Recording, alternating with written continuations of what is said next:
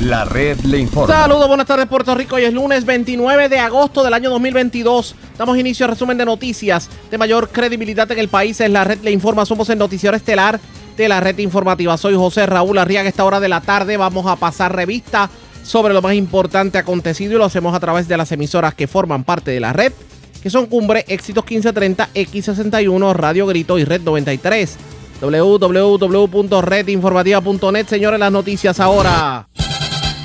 Las noticias. La red le informa. Y estas son las informaciones más importantes en la red le informa por hoy lunes 29 de agosto. Cabalgata el sábado en Maunabo ocasiona el caos, peleas, invasión del casco urbano, tiros por doquier y hasta excremento de caballo en donde quiera. El alcalde, muy molesto, dice que radicará una ordenanza municipal para que se prohíban las cabalgatas nocturnas. La entrevista en primicia. Taco registra cifra récord de querellas de placas solares en agosto. La cifra representa casi el doble del promedio de quejas mensuales para esta categoría de servicios. Luma ni siquiera está lista para afrontar una vaguada, afirma el Partido Popular Democrático. Ante temporada alta de huracanes y el desarrollo de una onda, legisladores del Partido Popular Democrático advirtieron este fin de semana sobre la debilidad del sistema y pidieron al gobernador que tome cartas en el asunto. Mientras la comisionada residente Jennifer González insiste en que el contrato de Luma debe ser cancelado. Tras las rejas, hombre que acuchilló y le entró a martillazos a su esposa en apartamento de adjuntas. En condición de cuidado, motociclista que chocó en el cruce de la Vega en Barranquitas, mientras en condición estable, hombre que chocó frente al Fajardo Mall. Ultiman a balazos a hombre frente a la Cooper Vision en Juana Díaz. Vivo de milagro, hombre herido de bala en el Búfalo en Lares. Y un día después a este incidente, una mujer le entró a golpes al dueño del bar y a su hija de 15 años. Y un hombre fue ingresado a prisión luego de no poder pagar fianza, aparentemente acusado de incesto y actos lascivos en contra de un menor en una residencia del barrio Negros de Corozal. También, señores, meteorología le tiene los opuestos a una onda tropical. Ya la misma pudiera convertirse en depresión tropical esta misma tarde. Esta es la red informativa de Puerto Rico.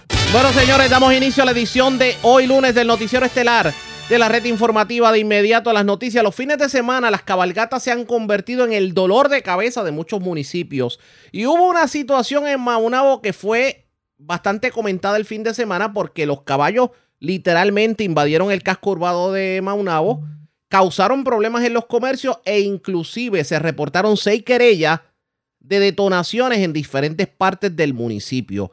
Ante ello, el alcalde, pues, decidió que va a estar el próximo miércoles sometiendo ante la consideración de la legislatura municipal una medida para prohibir las cabalgatas nocturnas. Y ya de por sí la situación está complicada allá en Maunabo porque, por ejemplo, aparte de las cabalgatas, ahora no, no se le quita la mala costumbre a la gente de estar regateando en los túneles. Parece que la policía está bastante atareada entre una cosa y la otra. Ángel Omar La Fuente, alcalde de Maunabo línea telefónica. Saludos, buenas tardes, bienvenido a la red informativa. Buenas tardes para ti, buenas tardes a que nos escuchan y al pueblo de Maunabo. Y gracias por compartir con nosotros. Es un dolor de cabeza definitivamente esto de las cabalgatas, pero lo que ocurrió el fin de semana me parece que se le fue la mano a los que estaban en la cabalgata, ¿no le parece?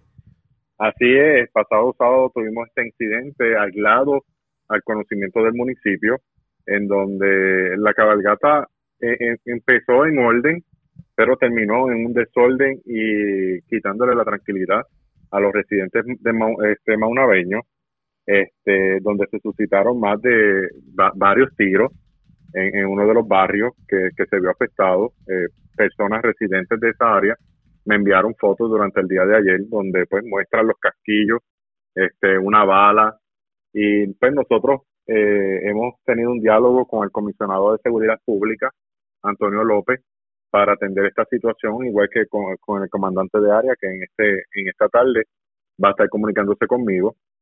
Eh, han habido un múltiples llamadas eh, dejándome saber, mira alcalde, yo estaba tranquilo en mi casa, de momento estas detonaciones, la comunidad es una comunidad de personas mayores, hay personas encamadas.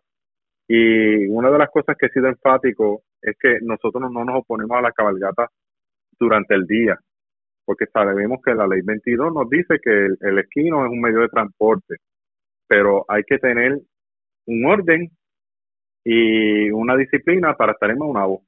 Usted no puede venir a hacer lo que le dé la gana, dejar los caballos en la plaza pública, amarrarlos de las puertas de los comercios, amarrarlos en los patios de, de las personas que viven tranquilamente en este pueblo, para hacer lo que usted quiera. Era preciso, es precisamente esta mañana, cuando iba cruzando para la alcaldía, que un comerciante con una pala sacando el excremento del esquino que le habían hecho frente a la puerta de su, de su local. Y, no, y eso no lo vamos a tolerar. Y llega un momento en que la situación se sale de control porque las personas, eh, no hay la cooperación por parte de los, de los que están en la cabalgata, porque si por lo menos tuvieran eh, eh, ese, esa cooperación de evitar que los caballos hagan de la suya o simplemente invadir la carretera sin importarle las personas que van transitando en ella, pues ya son otros 20 pesos. Pero además, ¿a qué hora fue esa cabalgata? Le pregunto. Bueno, esa, cabalgata comenzó durante como a las 2 de la tarde, 3 de la tarde, pero se extendió hasta prácticamente altas horas en la noche. Después de las 7 de la noche, mi celular se explotó en el sentido de que comenzaron las llamadas de los residentes de diferentes partes. Mira, alcalde, esto es un desorden, esto se salió de descontrol. Y inclusive yo me topé con el tapón y me topé con la, con, la cabalgata como tal y ha, sido bien, bien este, difícil. Este, nosotros estamos limitados con el recurso de la policía municipal, municipal y estatal. Eh, llamamos al cuartel de la comandancia, eh, de del área de, la comandancia de Humacao, en el cual nos indicaron, mira, alcalde, sí, estamos conscientes, hemos recibido más de siete llamadas donde indican que hay detonaciones. Eh, llamo a la, a la capitana Concepción ella se pone al tanto, envía patrullas, pero una vez que envía las patrullas ya se había disipado la situación. Sí, la, envió demasiado este, tarde, como tiende a ocurrir en esta en estas situaciones. Y, lo que pedimos es este, tanto la cooperación de la policía estatal, porque eh, tenemos también la, lo que usted mencionaba, la situación en los túneles. Durante el fin de semana se torna un poco difícil porque utilizan el túnel para hacer carreras. Este, y pues patrulla de eh, patrulla de autopista, la patrulla de autopista pues hemos pedido la colaboración para que pues, den sus rondas, porque nosotros los municipales, pues apenas tengo para, para enviarlos a las comunidades, pero necesitamos apoyo de la Policía Estatal. Ahora mismo, eh, en cuanto a la Policía Estatal se refiere, eh, ¿cuánto personal hay si tiene conocimiento? Eh, porque no sé, por sus palabras algo me da a entender de que, de que no hay tanto personal en la Policía Estatal para atender las situaciones. La última información que tuve es que habían sobre 25 policías eh, estatales. Para mencionar los 25, la, gente diría, eso es mucho, pero porque están por enfermedad, por vacaciones, en, training, y todo esto se viene a reducir, que a veces tenemos más que el retén y el sargento. Y entonces uno, uno entiende también, eh, eh, tú solo enfrentarte a una cabalgata de más de 300 caballos, pues está, está fuerte.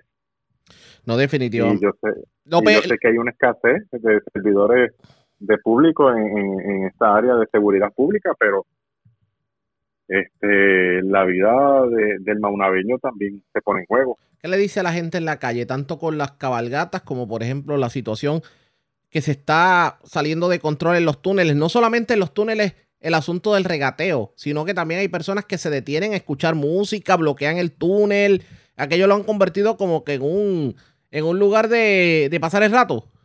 De pasar el rato, pero eh, ahí tengo que reconocer que han establecido un plan de acción, la Policía Estatal, en el cual por lo menos los fines de semana están dando rondas, se ve la presencia, ha disminuido un poco, pero al comienzo era bien difícil las, que, las quejas de las personas que viven cerca del área de los túneles, eh, bien, bien cuesta arriba pero entiendo que con este reclamo, yo entiendo que el comisionado de seguridad pública y el, comandante de área van a, tener cartas en el asunto para podernos ayudar. Eh, nosotros presentaremos una ordenanza para regular y reglamentar el manejo y monta de caballos en nuestro municipio, en el cual se va a limitar la hora de 6 de la mañana a 6 de la tarde para hacer la, la monta y cabalgata. Este, Así que aquí se van a hacer las cosas ordenadas. Lo que pasa es que también aquí hay un cuestionamiento y para que sintoniza tarde hablamos con el alcalde de Maunabo, Ángel Omar La Fuente. es que aunque muchos pudieran calificar su, su medida como una positiva, la pregunta es si hay escasez de personal, ¿quién va a poner en vigor esa ordenanza municipal? Porque alguien tiene que intervenir cuando la gente la viola. Pues mira, esto, esto es sencillo. Nosotros también tenemos, vamos a tener un diálogo con los comerciantes, porque las montas no llegan a Maunabo así porque sí, sino porque hay un objetivo ya trazado de que vamos para tal negocio o vamos a hacer esto, pues aquel comerciante va a ser orientado que a partir de las 6 de la tarde no puede tener personas montadas en los esquinos o cabalgatas en su negocio porque se expone a que se le revoque la patente municipal y vamos a tomar otras medidas eh, administrativas de sanciones. Pero este es un diálogo también con los comerciantes. Este, yo entiendo los comerciantes, que no. Los comerciantes que tal vez fomenten este tipo de eventos nocturnos, ¿se expondrían a algún tipo de penalidad? Sí. ¿En qué consiste la penalidad? La penalidad consiste en que se le puede revocar la patente municipal por seis meses. Por seis meses. Pero este, este es un diálogo porque tampoco queremos afectar el comercio. Este es un diálogo con ellos, este, porque no le estamos prohibiendo de que, reciba cabalgata. La puede recibir durante el día, pero ya a partir de las seis de la tarde no vamos a permitir cabalgatas en nuestro pueblo. ¿Ustedes han tenido la oportunidad de dialogar con alguien que tenga algún tipo de relación con las cabalgatas? O antes, o antes que se me olvide, esta cabalgata en específico, ¿Quién lo organiza? ¿Cómo es que llega? ¿Fue una cabalgata de, por sí, un recogido de fondos o algo así? Desconocemos, desconocemos. Sabemos que a veces realizan cabalgatas en beneficio de X y cosas. Eh, en eso nosotros no nos vamos a oponer, pero tiene que contar con los permisos del municipio. Eh, por lo menos eh, una carta de intención, mira, vamos a tener esta cabalgata este fin de semana, para que usted endose la misma, la policía estatal tenga conocimiento, manejo de emergencia, policía municipal, y así anunciarle al pueblo, mira, este fin de semana va a haber una cabalgata, tengan precaución, pero no llegan de momento y, hacer lo que quieran en las calles. Vamos a ver qué terminó corriendo y si verdaderamente ustedes cuentan con la cooperación de, la Policía Estatal, por lo menos usted está confiado en que el próximo miércoles se apruebe eh, su proyecto eh, ante la legislatura municipal. Va, se va a someter a la legislatura municipal. Entiendo que va a pasar a la comisión este, para evaluación, pero va a contar con los votos necesarios para ser aprobada. Alcalde, quiero aprovechar que lo tengo en línea telefónica y le pregunto, en este tiempo en que estamos, temporada pico de huracanes, eh, ¿cómo está la situación con los, con, los útiles? ¿Cómo está el agua? ¿Cómo está la luz? ¿Qué me dice sobre el particular? Mira, este, con el, eh, a base de, del agua, Estamos en comunicación con el director regional, eh, hemos tenido buena comunicación y se están atendiendo los casos poco a poco.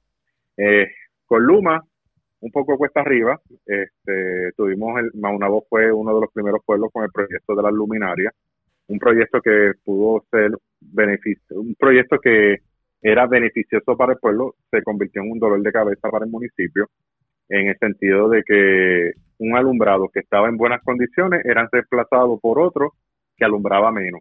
Y esas fueron las quejas de los residentes del pueblo de Maunabo con relación a, la luminaria que estaba reemplazando Luma.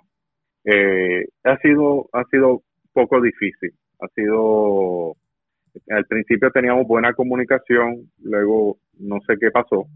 Este, los trabajos te dicen sí, alcalde, no se preocupe, que lo vamos a atender vamos a remover este poste que lleva, lleva desde el huracán María por caerse, pero el poste todavía está en la residencia de la persona y cuando se caiga es que van a venir a, resolver. O sea, no se ve movimiento eh, proactivo por parte de Luma para atender esos asuntos que se vienen arrastrando desde María.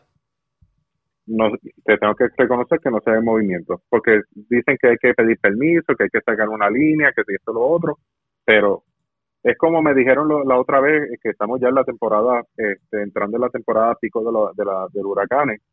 Eh, yo dije, mira, necesito que me descanchen el, un área que es más, es más frondosa y boscosa. Y lo que me dijeron fue, alcalde, es que eso es por, por orden, este, por prioridad. Y como yo no sabía qué prioridad tenía Maunabo, pues di la instrucción de que personal desganchara de manejo de emergencia, desganchara esa área. Porque como no sé cuál es el orden de prioridad. No, y no solamente eso, aquí hay otra, otra situación. Es que ustedes municipios que ahora mismo están atravesando por una crisis con todos los miles y, o millones de dólares, debo decirlo de esa forma, que le han recortado en el presupuesto, que también tengan que usar su dinero para algo que no le toca a ustedes, pues entonces como que fuerte, porque dinero que usted usa para desganche o para atender situaciones que tienen que ver con Luma, es dinero que no va a tener para el recogido de basura o para la limpieza de carretera. Hay que ver entonces qué va a ocurrir. No, definitivamente. Exacto. Bueno, alcalde, pues agradezco el que haya compartido con nosotros. Vamos a ver lo que ocurre el próximo miércoles. Gracias por la oportunidad. Como siempre, el alcalde de Maunabo, Ángel Omar La Fuente, así está la cosa. Esta cabalgata definitivamente creó el caos este fin de semana en, en la zona, en el casco urbano. Hay otros municipios que pretenden emular esta acción del alcalde del sureste de Puerto Rico, así que vamos a ver quiénes, qué otros alcaldes se apuntan y también terminan eh, prohibiendo las cabalgatas nocturnas. De esto vamos a darle más información pendientes a la red informativa. Presentamos las condiciones del tiempo para hoy.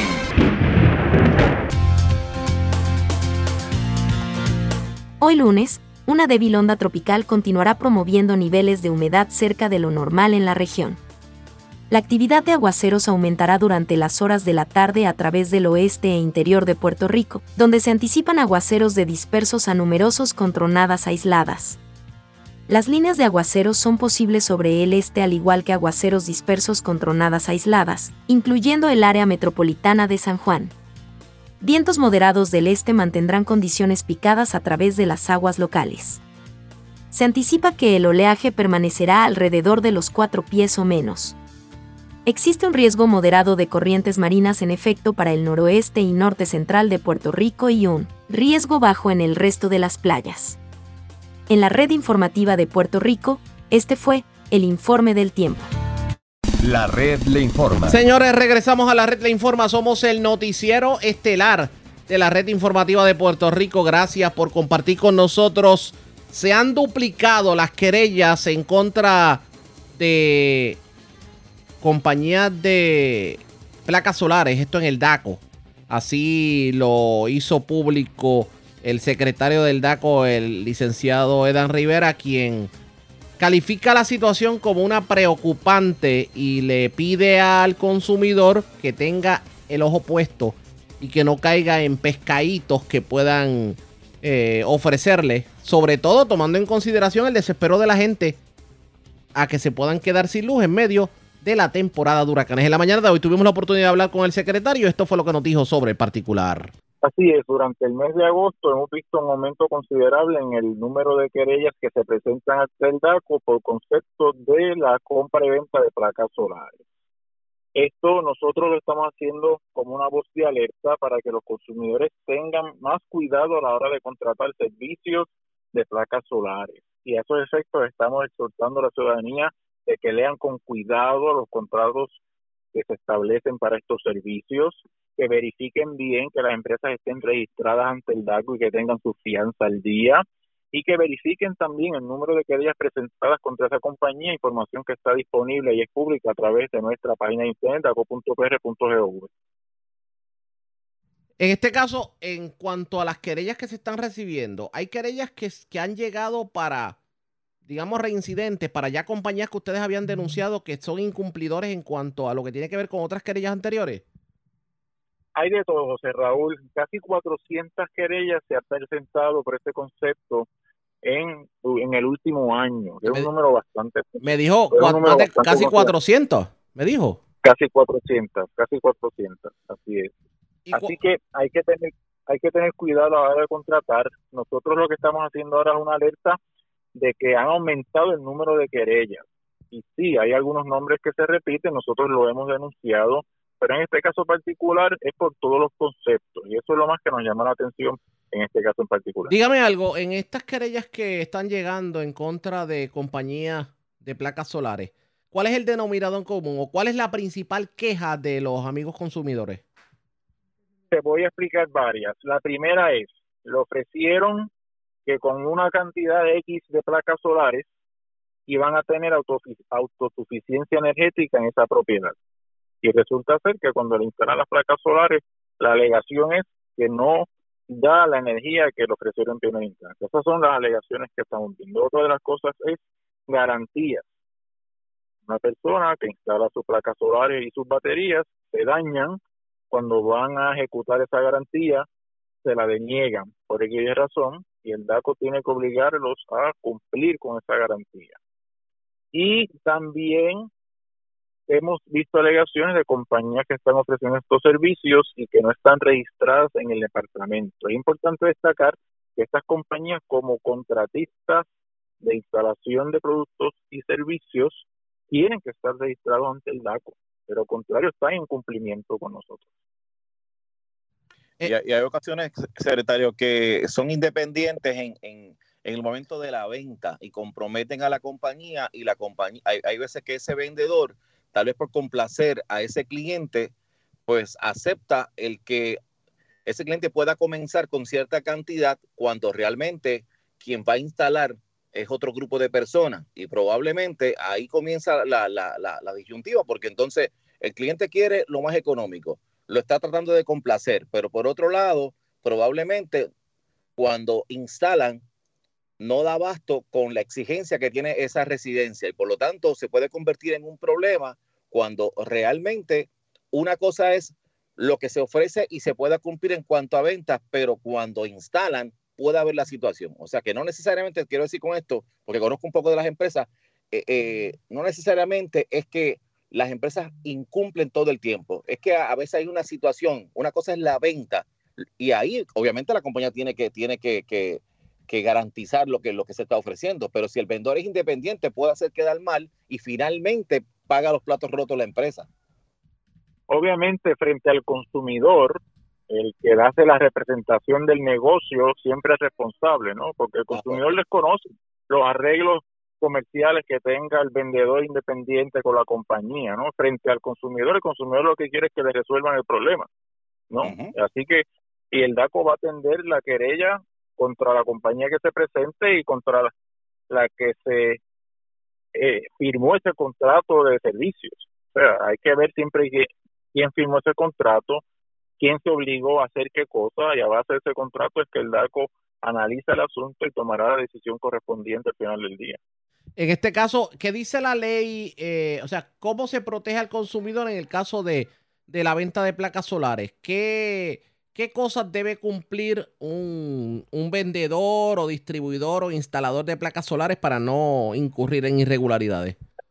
Varias cosas. Lo primero es que toda debe, debe hacer una divulgación de toda información relevante o importante. No puede esconder cosas que son determinantes para la celebración de ese contrato.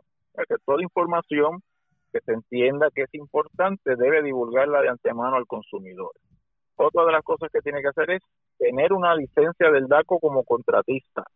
Otra cosa es tener una fianza al día para cualquier reclamación que se presente en su contra, esa fianza pueda responder y le pueda pagar al consumidor cualquier cuantía que se adeude a este. Otra de las cosas que tienen que hacer es eh, no dar información falsa. Es decir, tiene que hacer claramente todas esas alegaciones de las virtudes de sus servicios tiene que corresponder a la realidad. Si ofrecen algo al consumidor, tiene que ser cierto, no puede ser un anuncio engañoso. Así que nuestra exhortación es que tengan mucho cuidado a la hora de contratar estos servicios, que todos esos contratos estén debidamente por escrito, que los lean bien, porque estamos hablando de miles y miles de dólares a la hora de hacer la inversión y puede estar atado por varios años a algo en particular. Así que hay que cerciorarse de que lo que está firmando le conviene y que es en efecto lo que se le ofreció verbalmente o a través del anuncio. El secretario también tuvo la oportunidad de hablar sobre otro tema que ha estado en boca de todos en los últimos días y es lo que tiene que ver con el café. Verdaderamente estamos eh, tomando el café por el que pagamos. ¿Y cómo lo puede fiscalizar el DACO? El secretario habló sobre el particular, pero antes de escucharlo, hagamos lo siguiente. La red Vamos a hacer una pausa. Cuando regresemos, escuchamos las declaraciones del secretario del DACO, precisamente sobre la situación del café. Es lo próximo, la pausa. Regresamos en breve en esta edición de hoy lunes del noticiero estelar de la red informativa. La red le informa. Señores, regresamos a la red le informa. Somos el noticiero estelar de la red informativa, edición de hoy lunes. Gracias por compartir con nosotros. En el pasado segmento estuvimos escuchando al secretario del DACO, el licenciado Edan Rivera, hablando sobre la situación con las placas solares y las querellas que se están reportando sobre el particular. Pero en la entrevista aprovechó para hablar sobre el tema del café. Porque la preocupación de la ciudadanía es la siguiente. Estamos tomando el café por el que pagamos, porque aquí muchas personas pagan más por el café boricua y resulta que los caficultores en las pasadas semanas dijeron que no le estaban comprando el café. ¿Acaso el DACO tiene las manos atadas en este sentido? Vamos a escuchar lo que dijo en la mañana de hoy el secretario. Sí, lo primero es, José Raúl, el, el asunto del café. Aquí hay dos intereses siempre que están que hay que tomar en consideración. Por un lado, hay que tomar en consideración el bienestar de la industria de café de Puerto Rico. Y para eso el Departamento de Agricultura tiene un sinnúmero de programas. Y tiene unos programas, por ejemplo, como el de compraventa de café, que se encarga, entre otras cosas, de que los caficultores tengan un mercado en Puerto Rico, de mercadear ese café, de que ese café se le compre para que no se pierda, entre otras cosas. ¿no? Toda la política sobre agricultura está en manos del Departamento de Agricultura. DACO sí tiene cierta injerencia porque establece los precios mínimos después de un comité evaluador de precios del café que está compuesto por representantes de agricultura, de DACO y de cada uno de los componentes de la industria y tiene que hacer estudios económicos, tiene que evaluarlo y esa información se la pasa al DACO y el DACO a base de esa información que establece el comité toma una decisión particular. Así que hay dos intereses siempre que están envueltos, uno es el bienestar de la industria, otro es lo del consumidor que esté debidamente protegido y que no haya especulación en los precios que paga por ese café. Pero ahora mismo, ahora mismo precisamente sobre eso. Es que ah. la preocupación de la ciudadanía es que, por ejemplo, yo esté pagando más. Normalmente el café puertorriqueño uno tiende a pagar más y que yo esté pagando más asumiendo que es café puertorriqueño y da la casualidad que no lo es. ¿Cómo se fiscaliza eso? ¿Cómo, cómo? Porque, porque ahí sería una venta engañosa. Mira, José Raúl, te voy a ser honesto. Hay en la legislación vigente, está lo que se llama la ley de la Oficina de Café de Puerto Rico. Y esa ley establece unos parámetros particulares bajo los cuales se mercadea el café de Puerto Rico. Y ahí establece las guías, establece qué es lo que se va a tomar en consideración para que un café se entienda que es de Puerto Rico. Y me explico, que si es sembrado en Puerto Rico o tostado en Puerto Rico o beneficiado en Puerto Rico. Y a base de ese de todas esas regulaciones que establece la ley de oficina de café, pues se regula, entre otras cosas, las etiquetas que tiene ese café. Pero esa oficina está escrita agricultura porque realmente son los que tienen esa expertise de determinar qué es lo que es realmente café de Puerto Rico, a base de lo que establece como política pública de, la agricultura aquí en, Puerto Rico. Hay que ver entonces cómo, cómo se logra, pero, pero por ejemplo, nosotros como consumidores, ¿cómo nos protegemos de que no estemos pagando por café mexicano lo que se paga por el café puertorriqueño? ¿Cómo lo hacemos? ¿Cuál es la recomendación? hay, varias cosas, José Raúl. El tema de verdad es bastante complejo. Hay, no, no, lo que me dicen los agricultores es obviamente lo que se siembra y cosecha en Puerto Rico no es suficiente para suplir toda la demanda. Siempre hay unos tipos de mezcla para que se combina el café de Puerto Rico con el café importado. Esas mezclas tienen unas particulares.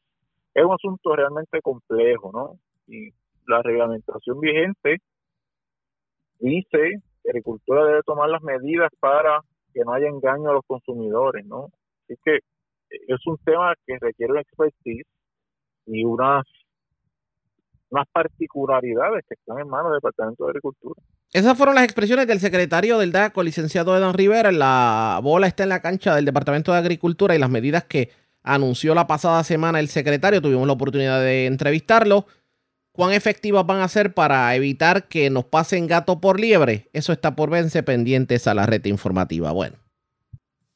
Vamos a otro tema. La comisionada residente Jennifer González nuevamente habló sobre el tema de la energía eléctrica y tomó con pinzas la creación de un grupo por parte de la fortaleza para fiscalizar las acciones de Luma cuando según la propia comisionada residente eso es eso se supone que era responsabilidad de de la alianza público-privada, en este caso la oficina que dirige Fermín Fontanés. La comisionada obviamente está firme en que Luma no ha demostrado ser lo que prometió ser y dice que hay que pensar en la cancelación del contrato, pero esta vez ella dice que hay que evaluar todos los panoramas para que, de darse precisamente esa cancelación, pueda haber un periodo de transición ordenado. En entrevista con Ayola Virella de Metro, esto fue lo que dijo la comisionada residente Jennifer González.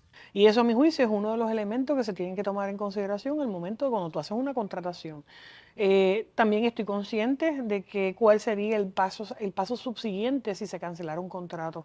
Por eso la semana pasada, el viernes, hablé públicamente recomendando, pues yo como funcionario federal no puedo requerirle al secretario de Justicia en Puerto Rico, recomendándole a las alianzas público-privadas, negociado de energía o al gobernador o energía eléctrica, que pidieran una opinión legal eh, al secretario de Justicia sobre una evaluación de ese contrato y cuáles serían los, las alternativas que tiene el pueblo de Puerto Rico para manejar una eh, salida de Luma, si ese fuera el caso. Yo personalmente entiendo que el operador no ha sido efectivo en Puerto Rico y claro que eh, favorecería la cancelación de un contrato, pero tiene que venir acompañado de un plan B. ¿Cuál sería esa transición? ¿Cuáles alternativas tiene el, pueblo de Puerto Rico? No necesariamente volver a lo que teníamos antes. Y para que eso se pueda dar y uno tomar decisiones eh, informadas, tiene que haber una evaluación. A mí me, me hizo muy feliz, ¿verdad? El que el secretario de Justicia, cuando yo hice esas expresiones el viernes pasado, inmediatamente eh, salió diciendo que estaba disponible y dispuesto a hacerlo, pero que tenía que recibir la instrucción eh, de, quién se la tiene que dar. se la tiene que dar. Así que la pregunta que yo me hago es por qué eh, el, eh, Alianza Público-Privada no ha pedido una evaluación o una opinión legal del secretario de Justicia sobre este contrato. O si la tienen, ¿por qué no se ha hecho pública? Bueno, es que Fermín, Fermín Frontera, ah, Frontera, Fontanes, ha dicho que, no hay incumplimiento. pero quería preguntarle. Bueno, no hay incumplimiento, alegan, ¿verdad? Yo, creo que el pueblo de Puerto Rico piensa de una manera distinta. Y, hoy salieron eh, métricas del negociado de energía donde hablaba que antes energía eléctrica eh, cumplía solamente con 50% de las métricas y que ahora ellos cumplen con 86%. Aún tienen un 16% que es el que nos afecta, que es el de cuando no hay luz. Así que el que diga que Luma eh, no ha incumplido con Puerto Rico, evidentemente no vive aquí, o quizás tiene planta eléctrica y no tiene que pasar lo que pasa en la mayoría de los puertorriqueños cuando hay interrupciones de servicio. Pero quería preguntarle, usted menciona que, y, correctamente, que usted como funcionaria del Congreso no tiene la potestad legal para, para ordenar ese, ese, por ese análisis. Por eso sugerí eh, públicamente que estas entidades así lo requirieran. Pero eh, la congresista Nidia Velázquez, con quien usted mantiene una buena relación, presentaron un proyecto juntas. También ha hablado de que Luma debe irse. Ustedes como miembros del Congreso podrían solicitar a la oficina de, eh, ¿verdad? De, servicios de investigaciones congresionales, el Congressional Research Office o staffers congresionales, si pueden eh, hacer una evaluación de este tipo de contrato, de este contrato. Sí, la realidad es que sí, y hay cosas que se están haciendo ¿verdad? Pero no es una función eh, que tendrá la última palabra. La última palabra siempre la va a tener el gobierno de Puerto Rico. Eh, nosotros, por ejemplo, tenemos ahora una vista en septiembre con el Comité de Transportación eh, Infraestructura, que precisamente lo traímos a los staffers aquí hace dos semanas para que evaluaran muchas cosas en Vieques, en Palo Seco, energía eléctrica, entre otras, eh, y vamos a tener una vista de recursos naturales, que es el otro comité en el que ambas congresistas estamos, mantiene una investigación abierta y sí utilizamos otros recursos para, para investigar, pero hay una hay, hay, una disposición directa que tiene que ser el gobierno local. Nosotros desde el Congreso vamos, en mi caso, lo que he estado haciendo en los últimos eh, dos, tres años, fiscalizando, auditando, trayendo eh, esta información. el año pasado hicimos una mesa redonda con el sector privado, con el mismo eh, Luma, Energía Eléctrica, entre otros, en, en, abril de este año también. De hecho, dicho sea de paso, en esa mesa redonda del año pasado, en octubre, y en abril 8, todavía había cero reclamaciones de gasto de FEMA. Y tú recordarás que en aquel momento se dijo que yo estaba mintiendo y cuando FEMA salió públicamente diciendo que tenían cero reclamaciones, ahí el gobernador cambia al director de energía eléctrica, nombra a Josué Colón y comienza la cosa a correr. De hecho, ahora tienen sí reclamaciones eh, de los 16 mil millones de dólares que conseguimos para, para, el sistema eléctrico en Puerto Rico, que todavía no se han utilizado ni siquiera el 40%. Yo no creo ni que lleguemos al 20%, ¿verdad? Pero yo creo que eh, más adelante pues hablaremos, hablaremos de eso, pero a mí me preocupa que cuando por primera vez tenemos los fondos, el dinero para resolver el sistema eléctrico no lo estamos usando. Hablando de quien tiene la potestad, que usted dice, ¿verdad? Sí estamos haciendo algo, pero quien tiene la potestad aquí el Ejecutivo. Usted había planteado que la manifestación de esta tarde, tal vez en vez de hacerse en Fortaleza, debió haberse hecho en Luma, pero al final del día, quien puede decir que ese contrato se cancela o no se cancela o lo que vaya a hacer es el gobernador. Lo que pasa es que son dos temas bien distintos. un, tema es, el, en mi juicio, el incumplimiento de Luma, la, falta de diligencia, de sentido de urgencia por parte de esta, de esta compañía. Y otra cosa es que hayan personas que quieran utilizar ¿verdad? sus intereses personales o políticos para adelantar causas eh, de independentismo en Puerto Rico, como son la mayoría de las personas que han convocado, que están allí, uno lo ve con rótulos de independencia, encapuchados. Y eso no es el pueblo de Puerto Pero Rico. Pero el que se le va la luz, se le va la luz al, al independentista. Dímelo a mí, se me va a mí también. Por eso que Por eso, pues, sí, pero una cosa es eso y una cosa es una convocatoria que tiene un matiz y una presión hacia crear una desestabilización del gobierno o derrocar a un gobernante y son dos temas bien distintos. Por eso yo digo que esa manifestación frente a Luma hubiera sido más efectiva, frente a las alianzas público-privadas hubiera sido más efectiva. Eh, y yo creo que el pueblo de Puerto Rico eh, lo que quiere es hoy que le resuelvan que, que, no se vaya la luz, que saber si va a haber una eh, interrupción en el servicio, cuándo va a ser, cuánto tiempo va a tomar, cuánto es el tiempo de esa reparación.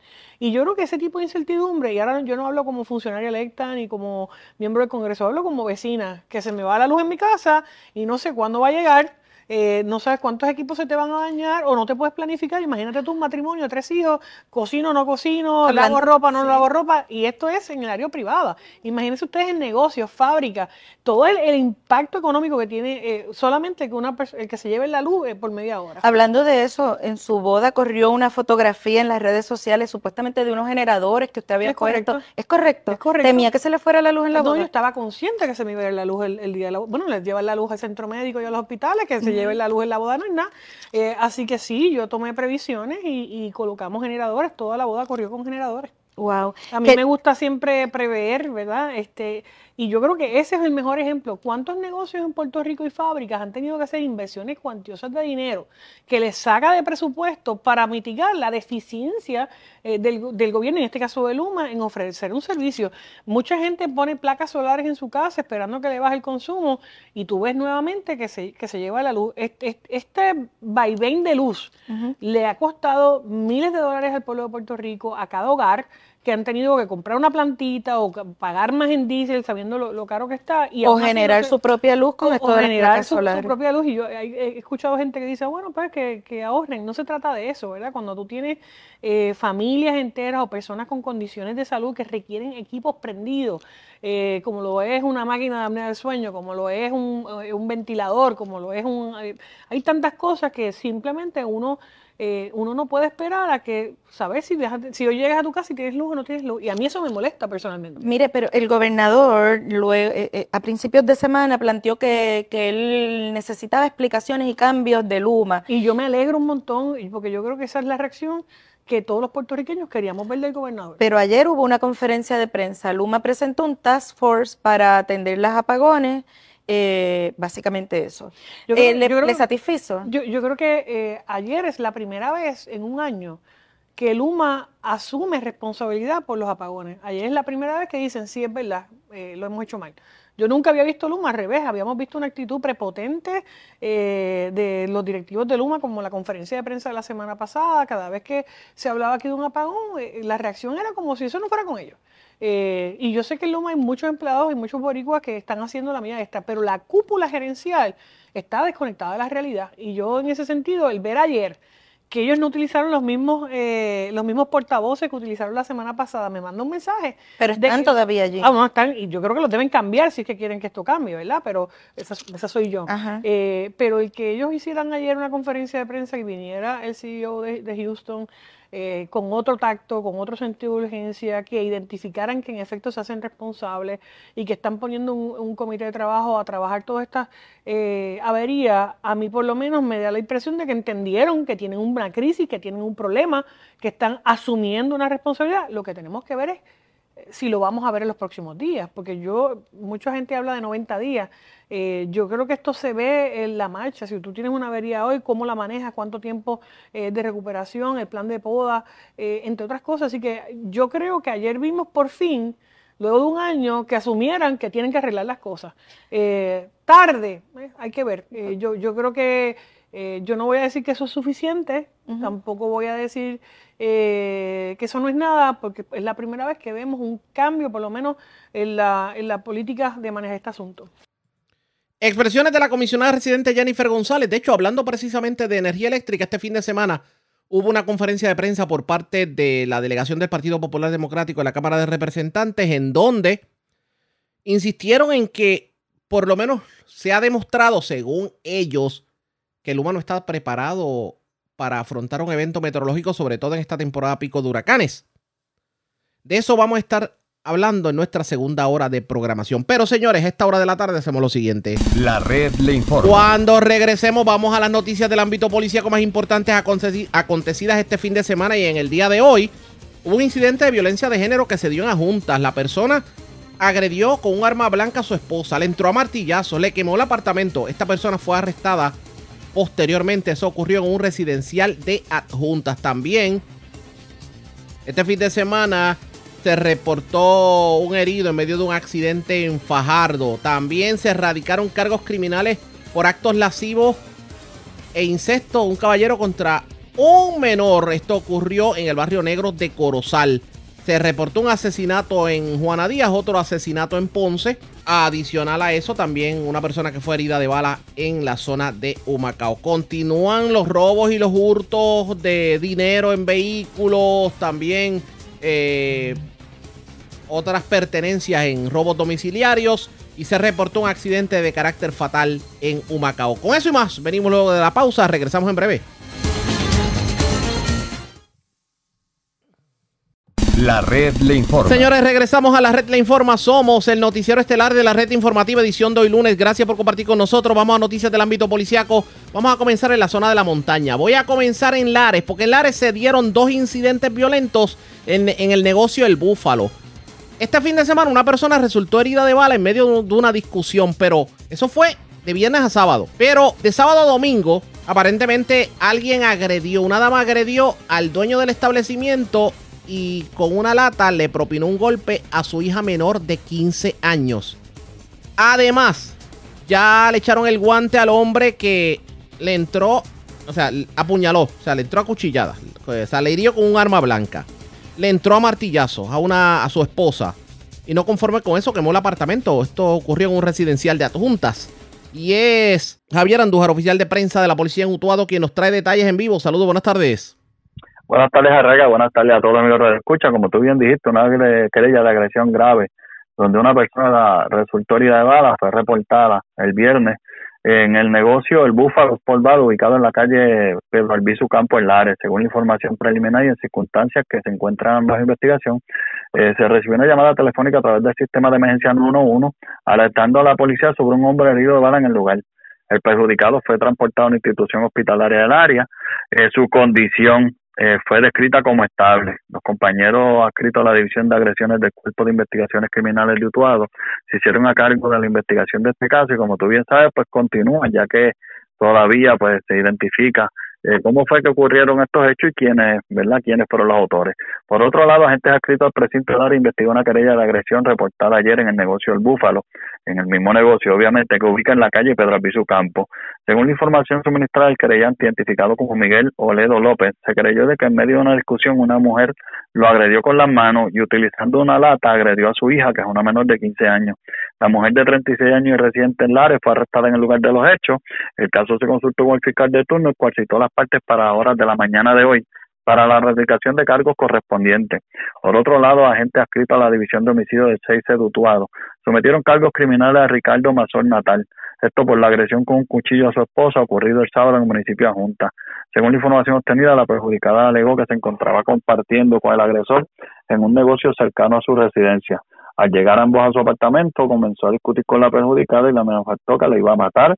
Acto seguido, con un cuchillo le causó heridas en el área del rostro y el cuello y múltiples golpes en diferentes partes del cuerpo. El hombre también le coloca el pie en el área del cuello hasta que ella pierde el conocimiento. Eventualmente la fémina logró huir del apartamento hacia un hacia la casa de una vecina y es cuando el agresor comenzó a causarle daños al apartamento hasta incendiarlo.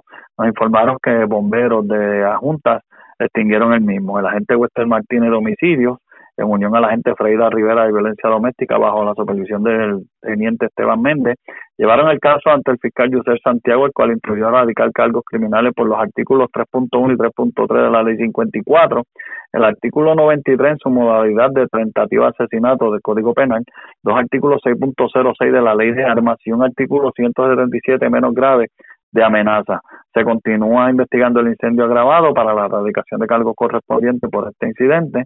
Este caso fue llevado ante la presencia de la juez Melissa Santiago, quien luego de escuchar la prueba encontró causa eh, para arresto y le fijó una fianza de 100 mil dólares por cada cargo para un total de 600 mil. La fianza no puede prestar y el individuo fue ingresado en la institución penal Las Cucharas en Ponce. Básicamente eso es lo que tenemos, un poquito ajetreado el fin de semana acá en el área policial. Gracias por la información, buenas tardes. Buenas tardes. Gracias, era Javier Andújar, oficial de prensa de la policía en Utuado, de la zona de la montaña. Vamos al centro de la isla porque se erradicaron cargos criminales contra un hombre, aparentemente por incesto y agresión sexual en contra de un menor. Esto ocurrió en el barrio Negros de Corozal. La información la tiene Wanda Santana, oficial de prensa de la policía en Bayamón. Saludos, buenas tardes. Buenas tardes para usted y para todos. información tenemos? Agentes adscritos a la División de Delitos Sexuales del Cuerpo de Investigaciones Criminales de Vega Baja sometieron cargos en la tarde de ayer por incesto y actos lascivos contra Javier Guzmán Montesinos, de 56 años y residente en Corozar, por unos hechos ocurridos el sábado en una residencia del barrio Negros en el mencionado municipio. Según la investigación realizada para la mencionada fecha, se alega que Guzmán Montesino llevó a cabo los delitos contra un menor de 8 años de edad. La agente Idalis Rosado, adscrita a la división, consultó la evidencia recopilada con el fiscal Mario Soto, quien instruyó radical los cargos correspondientes. Presentó ante la juez Imari Cintrón, la cual determinó causa, señalando una fianza global de 600 mil dólares, la cual no prestó, siendo ingresado en la cárcel regional de Bayamón hasta el día de la vista preliminar que fue señalado el 12 de septiembre. Gracias por la información. Buenas tardes. Buenas tardes para usted y para todos. Gracias, era Wanda Santana, oficial de prensa de la policía en Bayamón, de la zona metropolitana y zona central. Vamos a la zona centro-oriental de Puerto Rico porque se reportó otro caso de timo y estafa, el clásico truco de que le tenían secuestrado un familiar. Una persona, pues, tuvo que, cayó en el pescadito y perdió 3.500 dólares. Esto ocurrió en el complejo de vivienda Villa Blanca Apartments en Caguas. Además, también se erradicaron cargos criminales por tentativa de asesinato y ley de armas contra un hombre de 58 años, residente de San Lorenzo. Aparentemente, eh, digamos que, además de amenazar a su sobrino, le disparó, pero afortunadamente las balas no impactaron a la persona. Edgardo Ríos oficial de prensa de la policía en Caguas, con detalles. Saludos, buenas tardes. Buenas tardes. ¿Qué información tenemos? Policía investiga una querella de timo y estafa reportada durante la tarde de ayer en hechos ocurridos en el complejo de vivienda Villa Blanca Apartments en Caguas. Según informó la perjudicada, que recibió una llamada en la cual alguien con voz de hombre la intimidó al indicar que le ocurriría algo a su hija. Acto seguido le solicitó dinero, a lo cual ésta accedió, eh, adquiriendo y brindando la información de tarjetas con un valor de 3.500 dólares. Esta querella fue investigada preliminarmente por el agente Carlos Cruz, adscrito al distrito de Caguas, y posteriormente referida a la edición de delitos contra la propiedad del 6 del dicho municipio. También en horas de la tarde de ayer fueron presentados cargos criminales en contra de José J. Torres Reyes, de 58 años y residente de San Lorenzo, por hechos ocurridos en horas de la noche del sábado en la urbanización El Tamarindo del mencionado municipio. Según la información, luego de Torres Reyes tener una discusión con su sobrino de 22 años por un estacionamiento, este utilizó un arma de fuego para la cual poseía licencia y le realizó varios disparos sin lograr herirlo. El agente Raimundo Quiñones, adscrito a la de homicidios del CIC de Caguas, consultó el caso con el fiscal Juan Goico, quien instruyó radical por violaciones a los artículos 93A, tentativa de asesinato del Código Penal de Puerto Rico, y 6.14, disparar o apuntar armas de fuego de la ley de armas. Posteriormente, la evidencia fue presentada ante la juez Yarisa Santiago, la cual, luego de evaluar la misma, determinó causa para arresto, imponiendo una fianza de 50 mil dólares, la cual no pudo prestar, siendo fichado e ingresado en la cárcel de Bayamón hasta la vista preliminar, pautada por una fecha posterior.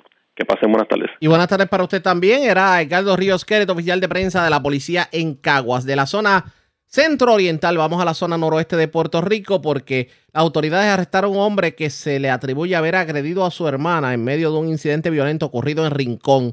Además, las autoridades sorprendieron infraganti a un hombre tratando de apropiarse de un radio de un vehículo. Esto ocurrió en Arenales de Aguadilla. La información la tiene Diana Hilerio, oficial de prensa de la policía en el noroeste. Saludos, buenas tardes.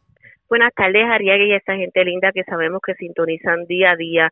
Efectivamente, fue a las 7 y 11 de la noche en el sector Villa Angélica del barrio Pueblo de Rincón que se arrestó a Glenn Rodríguez Ramos, de 42 años, residente de ese sector, por agredir con un objeto contundente en el área de la cabeza a su hermana Damaris, quien reportó los hechos a la policía. Hasta allí llegó la agente Yasmira Cardona de ese distrito policiaco, quien trasladó al, individuo a la celda del cuartel y consultó con el fiscal Rivera López, instruyó radicar cargos criminales en el día de hoy contra el detenido. Y se arrestó a Luis Ramón Cortés Rodríguez, de 43 años, residente en el barrio Arenales de Aguadilla, quien fue sorprendido por la policía apropiándose de un radio del vehículo Mazda Protege color crema. Según información preliminar, el incidente ocurrió a eso de las 5 y 34 de la tarde en la carretera 110, jurisdicción de la antigua base Reimi de Aguadilla. La investigación a cargo del agente Magali Vadillo, adscrito al precinto San Antonio de Aguadilla, consultó con el fiscal Rivera López, quien ordenó fuera dejado en la celda del cuartel para la erradicación de cargos durante el día de hoy. Estas son las novedades más sobresalientes en nuestra área policial de Aguadilla, como siempre, su oficial de prensa, la agente Diana Hilerio. Gracias por la información, buenas tardes. Buenas tardes. Era Diana Hilerio, oficial de prensa de la policía en Aguadilla. Más noticias del ámbito policial con nuestra segunda hora de programación. Pero señores, esta hora de la tarde hacemos lo siguiente. La red le informa. Nos vamos a la pausa, identificamos nuestra cadena de emisoras en todo Puerto Rico y cuando regresemos, la delegación popular en la Cámara de Representantes asegura que el gobierno y Numa no están preparados por un evento meteorológico. Y hablando de eventos meteorológicos, ¿En qué quedó la Inves 91L? ¿Se va a convertir en tormenta tropical? ¿Qué efecto, si alguno, tendrá en el Caribe? Es lo próximo, la pausa. Regresamos en breve. La red le informa. Señores, iniciamos nuestra segunda hora de programación en resumen de noticias de mayor credibilidad en el país. Es la red le informa. Somos el noticiero estelar de la red informativa edición de hoy lunes. 29 de agosto vamos a continuar pasando revistas sobre lo más importante acontecido y lo hacemos a través de las emisoras que forman parte de la red, que son Cumbre, Éxitos 1530, X61, Radio Grito y Red 93, www.redinformativa.net. Señores, las noticias ahora. Las noticias. La red le informa. Y estas son las informaciones más importantes en la red le informa por hoy lunes 29 de agosto. Cabalgata el sábado en Maunabo ocasiona el caos, peleas, invasión del casco urbano, tiros por doquier y hasta excremento de caballo en donde quiera. El alcalde, muy molesto, dice que radicará una ordenanza municipal para que se prohíban las cabalgatas nocturnas. La entrevista en primicia. Taco registra cifra récord de querellas de placas solares en agosto. La cifra representa casi el doble del promedio de quejas mensuales para esta categoría de servicios. Luma ni siquiera está lista para afrontar una vaguada, afirma el Partido Popular Democrático. Ante temporada alta de huracanes y el desarrollo de una onda, legisladores del Partido Popular Democrático advirtieron este fin de semana sobre la debilidad del sistema y pidieron al gobernador que tome cartas en el asunto. Mientras la comisionada residente Jennifer González insiste en que el contrato de Luma debe ser cancelado.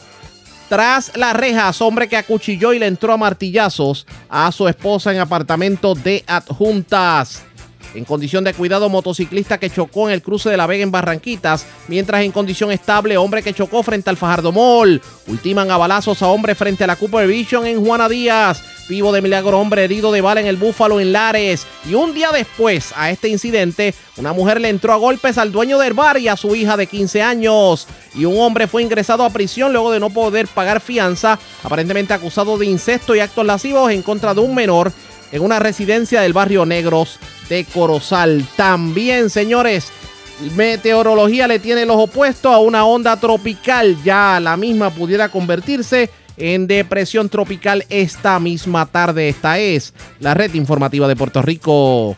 Bueno, señores, damos inicio a la segunda hora de programación en Noticiero Estelar de la red informativa de inmediato a las noticias ante el comienzo del pico de la temporada de huracanes. Los representantes del Partido Popular Democrático Ángel Matos, Lidia Méndez y Luis Narmito Ortiz denunciaron este fin de semana que la compañía Luma Energy y el gobierno realmente no están preparados para atender el embate de un fenómeno atmosférico en la isla. Los legisladores, de hecho, también urgieron al gobernador a que convierta en ley un proyecto de la Cámara de la autoría de Lidia Méndez que dispone que se debe identificar y establecer al menos seis refugios regionales permanentes en zonas geográficas. Esta medida, que de hecho fue aprobada en Cámara y Senado, estaría pasando a la fortaleza. Ángel Matos también emplazó al gobernador a que presente lo que califica como el plan orquestado y no una lista de bienes y servicios, sino que digan qué va a hacerse y cómo se va a estar haciendo. ¿Qué dijeron los legisladores en conferencia de prensa este fin de semana? Vamos a escuchar. Semana vamos a escuchar. Estamos listos. La respuesta, no estamos listos. Luma Energy ha incumplido con su compromiso de tener un sistema eléctrico protegido, limpio y mantenido para poder atender el embate de un fenómeno atmosférico. Y a 90 días de aquel anuncio tenemos que decir penosamente que no estamos listos. Los centros de salud primarios del país y privados, los refugios, en fin, municipios costeros, municipios de la montaña, no estamos listos para recibir ni siquiera una vaguada, imagínense, Dios nos proteja, un huracán de categoría mayor. Así las cosas, dejo brevemente al compañero Miguel Lugo, que también hará unas expresiones, y después la compañera Lidia Buenos días nuevamente. Eh, como dice el compañero, por sus palabras, en términos generales yo represento los pueblos de la costa, que son Arroyo, Guayama, Salinas y prontamente Santa Isabel y la realidad es que, como dice el compañero, la pregunta es, ¿estamos ready? No estamos ready. Eh, ¿Qué porcentaje podemos estar ready? Sí, podremos hablar que en un 50, un 60, un 70% eh, de preparación podemos estar eh, ready para atender. Los municipios. Los municipios han sufrido, ustedes saben, toda la disminución de fondos públicos para su presupuesto en, en todos los pueblos y los pueblos pequeños mucho más, que son la agencia que va directamente a, atender de primera mano cualquier situación que surja por cualquier evento atmosférico que nos afecte, sea temblores, sea huracanes, lo que fuese. El municipio es el, que está de frente, eh, ¿verdad?, en cada uno de los pueblos para poder atender eh, esta realidad. Cogemos de ejemplo los refugios. Vamos nuevamente a abrir una escuela, no hay baño para que la gente se bañe, eso es una realidad, no hay generador, no hay cama, lo que se llevan unos cauchos de emergencia corriendo para aquí y para abajo, y si no lo hay disponible, ya usted sabe lo que está pasando y qué pasa nuestra gente. Esto es cuestión de salvar vidas. Esto no es cuestión de tener lujo y ese tipo de detalles. La compañera radicó un proyecto que nosotros aprobamos aquí en la Cámara de Representantes, está en el Senado de Puerto Rico, que también entiendo que ya aprobaron con unas enmiendas, y de que está el señor gobernador, que son los refugios regionales. ¿Y por qué hablamos de ese proyecto? Ella va a hablar directamente cuáles son, ¿verdad?, eh, los puntos eh, eh, claves, el por qué esta necesidad. Nosotros tenemos una, una ciudadanía sumamente, ¿verdad?, envejeciente.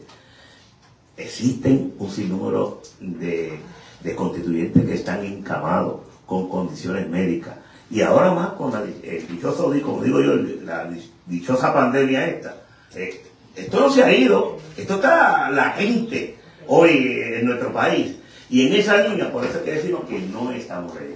Y yo, como nuevamente digo, suelto al señor gobernador que apruebe el, proyecto de la Cámara 299, si el más no me 299, eh, que lo que lleva es a poder generalizar, hacer los refugios regionales con todo eh, lo que se necesitan, sus camillas, eh, sus generadores, sus cisternas, porque no podemos depender del sistema eléctrico de nuestro país. Usted sabe cómo es compañero, lo sabe todo Puerto Rico, que Luma tiene que irse porque no sirve.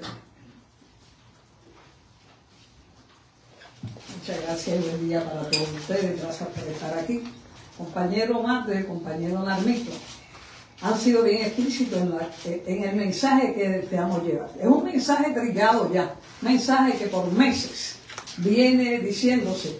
Mire, el martes mientras se llevaba la manifestación, uno de mis pueblos, que yo tengo el distrito 21, Yauco, Guánica, Las Marcas, Sabana Grande, Guánica estuvo desde las 7 de la mañana hasta las 10 de la noche sin alumbrado. Eso es sin pensar en todos los demás pueblos que no necesariamente son del distrito 21 que también pasan esa necesidad. Ustedes tienen que recordar, la prensa tiene que recordar las reuniones, las vistas que se llevaron aquí cuando Larry Fernández era el presidente del comité que se inició para efecto de llevar el mensaje de Luma, de llevar el mensaje de reorganización, de mejoras en el sistema eléctrico y de agua en Puerto Rico. Déjenme decirle una cosa. Este representante le preguntó a él allí personalmente en la audiencia 1, si Luma garantizaba, esa fue la palabra, garantizaba el que los podadores y celadores iban a ser parte de su eh, plantilla de trabajo, si iban a ser escogidos para esos fines. Son los que conocían el sistema en Puerto Rico de electricidad, dónde están los postes, dónde están los, transformadores, dónde están las líneas, las la trifásicas, ¿dónde? Porque Puerto Rico no solamente llanura, Puerto Rico es montaña. Puerto Rico, tenemos áreas como en Utuado, Jayuya, Junta, eh, Lares, Maricao, las Indieras, bueno, ni que se diga, que no conoce a Puerto Rico, los gobiernos no pueden estar trayendo, por mejor que le parezca, eh, contratistas fuera de nuestra isla. Porque de donde vienen ellos, lamentablemente, allá es más frío que calor. Allá tal vez el sistema es operado, aquí todavía es lineal. Eh, y lamentablemente no podemos trabajar de esa manera. El hecho es que para poder solicitarle que Luma se vaya, ya a este momento tienen, el gobierno tenía y tiene que tener una alternativa A o B para los fines que corresponde, que en un apagón general, en una tormenta, huracán, en los mismos terremotos, tengamos una alternativa donde nos puedan suplir un sistema de energía que no tarde un año. ¿Saben qué? Cuando se va el alumbrado, se va el agua, porque los sistemas también necesitan este, generadores y no los hay. Como yo le dije a la directora ejecutiva de la Autoridad de Acueducto hace ya tres meses, son dos agencias que van de la mano. Lamentablemente, una corre por un lado, otra corre por otro, por más que autoridad de acueducto quiera resolver, no lo puede hacer. Aquí tenemos en Puerto Rico alrededor de 300 niños entre las edades de 3 a 12 años que tienen en sus hogares, sus padres, tienen en sus hogares traqueotomía, eh, tubos endotraqueales, proveen el sistema de energía para, eso, para su, su respiración, para su extracción de secreciones, viven sufriendo los padres. Los padres todos los días llaman a nuestras oficinas para resolver ese sistema. Personas encamadas, que no es ahora, de mucho tiempo. Hoy pueden ser ellos, mañana puede ser cualquiera de nosotros, un accidente, condiciones prolongadas de salud. Y lamentablemente seguimos discutiendo un asunto que el gobierno debió haber resuelto es más, a los seis meses de Luma estar en Puerto Rico. Porque ellos no conocen ni la topografía, no conocen, como dije, el lineal y dónde están. E inclusive, e inclusive las líneas principales que generan eh, alumbrado. Ustedes tienen que recordar que para María se tuvo que sacar de calle un lineal para darle luz a San Juan. La pregunta es, ¿sabrán ellos dónde está eso si vuelve nuevamente a desconectarse? Estamos en el limbo. Así que eh, lo importante es que ese proyecto 299, como otros proyectos también que hemos sometido, en el 2002 hablábamos que Puerto Rico no tenía centros comunales ni tenía facilidades obvias ni seguras para nuestra gente. Ni centros comunales ni las escuelas. Tardó 20 años, vino el terremoto y ahí está demostrado, la zona cero ha tardado los gobiernos.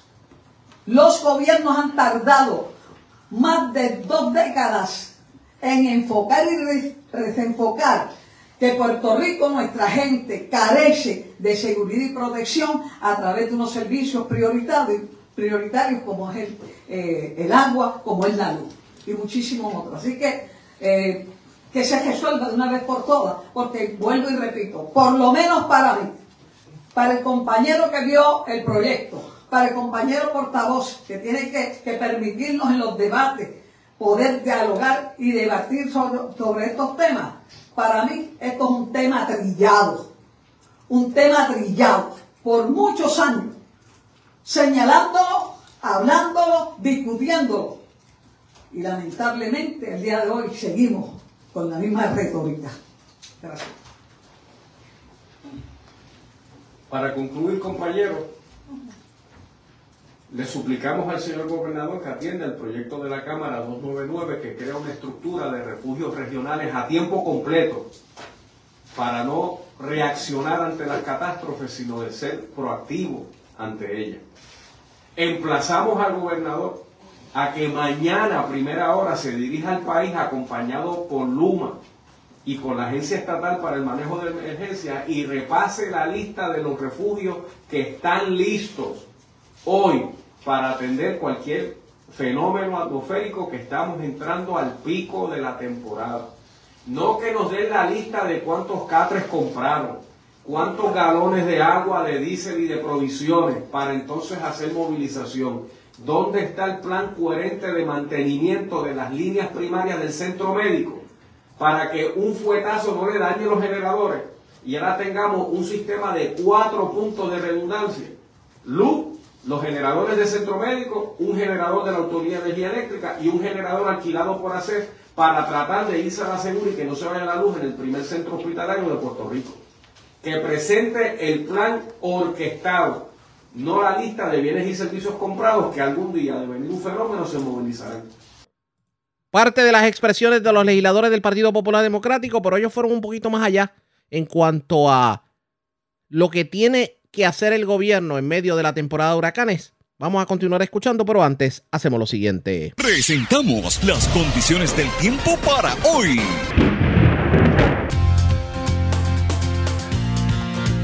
Hoy lunes, una débil onda tropical continuará promoviendo niveles de humedad cerca de lo normal en la región. La actividad de aguaceros aumentará durante las horas de la tarde a través del oeste e interior de Puerto Rico, donde se anticipan aguaceros de dispersos a numerosos con tronadas aisladas. Las líneas de aguaceros son posibles sobre el este al igual que aguaceros dispersos con tronadas aisladas, incluyendo el área metropolitana de San Juan. Vientos moderados del este mantendrán condiciones picadas a través de las aguas locales se anticipa que el oleaje permanecerá alrededor de los cuatro pies o menos. Existe un riesgo moderado de corrientes marinas en efecto para el noroeste y norte central de Puerto Rico y un riesgo bajo en el resto de las playas. En la red informativa de Puerto Rico, este fue el informe del tiempo.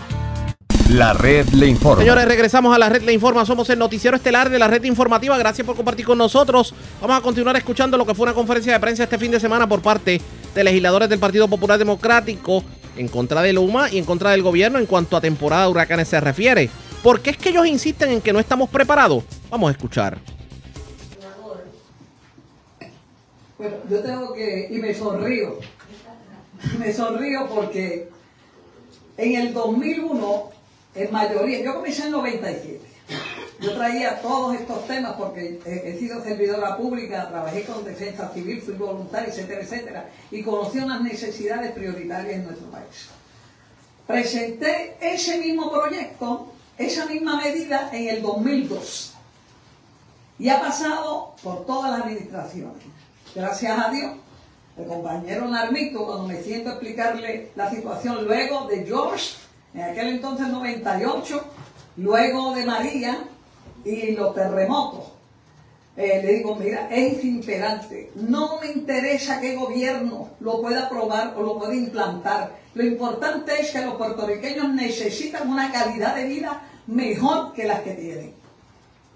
Y ahora, pues está ya, el, Senado lo aprobó, la Cámara lo había aprobado, va ruta eh, por unanimidad, va ruta al señor gobernador y le solicitamos que sí, que lo firme, que lo firme porque eso es una garantía tanto de salud, tanto de protección y seguridad y calidad de vida para todos los puertorriqueños. Mire, es intolerable que los hospitales en este país, públicos de los pocos que quedan o privados, tenga que, irse el sistema de alumbrado y estar 24 horas donde hay pacientes de trauma, donde hay pacientes intensivos, donde hay pacientes entubados, encamados. Lamentablemente, pregúntese usted, como puertorriqueño o puertorriqueña, si le gustaría en un sistema como el que estamos viviendo en la Autoridad de Energía Eléctrica, que se le fuera el sistema y nos quedáramos sin respiración. El aire, aunque es gratuito, muchos ciudadanos lo necesitan porque el sistema eh, automático y, electrónico y a través de la Autoridad de Energía Eléctrica es que, que funcionan esos sistemas. No hay medida para que funcione de otra forma en los hospitales o en los hogares puertorriqueños. Pero si la tienen vendiendo bien el proyecto, no ha llegado al gobernador. No, debe ir ruta ya para el gobernador una vez los dos presidentes lo, lo firmen pues llega el señor gobernador. Y no tenemos duda que sí lo va a firmar. ¿Cuándo se aprobó? Perdone, que no estoy claro. Hace una semana, hace una semana que se firmó este, en, el Senado, sin esta sesión. El, 24 se aprobó el Senado. Ah, es el 24, pues fecha exacta. Gracias. Nosotros hacemos de, de No, ya. Y la sesión anterior. De hecho, nosotros, yo presido también la Comisión de Impacto Comunitario y cuando visitamos los diferentes pueblos en Puerto Rico, incluyendo Vieques y Culebra, todo el tema es basado a que se le va la luz frecuentemente, a que no tienen sistema, a que no tienen agua. Aquí se afecta todo. Yo tengo una pregunta, este, legisladora, usted ha dicho en varias ocasiones que esto de que no estamos preparados para la temporada de huracanes es un tema trillado, es algo que vemos por años. ¿Eso es así? Eh, ¿Cómo entonces se justifica que ahora se responsabilice únicamente a Luma en el discurso de ustedes y por otra parte todos han solicitado la cancelación del contrato y han pedido que se traigan trabajadores que conozcan del sistema? Eh, en, Luma hay trabajadores que fueron, eh, que son, una cantidad ínfima, ¿no? pero hay trabajadores que se absorbieron de la Autoridad de Energía Eléctrica. Ustedes como legisladores, ¿qué proponen hacer con estos trabajadores si en efecto el contrato se disuelve? Bueno, aquí, aquí Luma, aquí Luma tenía que aprovechar el conocimiento y la experiencia de celadores, ¿ah? que tenían conocimiento por años del trabajo que se hace a través de la Energía Eléctrica en diferentes vertientes en Puerto Rico. Eso es sencillo. Y basado a, a que usted pregunta, ¿verdad? ¿Por qué el gobernador ahora? Eso es sencillo. Los refugios los estamos eh, que se implanten en Puerto Rico no hay zonas inundables en las costas, no tienen que ser sitios donde estén bien ubicados y que no haya este, problemas adversos. Pero problemas, problemas como ese, vienen este, trabajándose de mucho tiempo y lamentablemente no se enfoca como primario. En la cuestión de Luma, esto es reciente. ¿Usted recuerda un dedo? Yo lo recuerdo y se tomó acción en aquel entonces. Yo puedo hablar de eso con autoridad porque yo estaba aquí. Pues mire, de esa misma manera hay que tomar. Y se, ay, el compañero trabajaba en la agencia. De esa misma forma, pues Luma, al gobierno que le tocó, al pasado, que fue quien contrató, pues mire, usted no puede hacerse responsable de lo que no eh, le corresponde. ¿Cuál es la razón? Si es tan, tan sencillo tomar, tomar acción y a indicar, no, yo necesito un sistema mejor.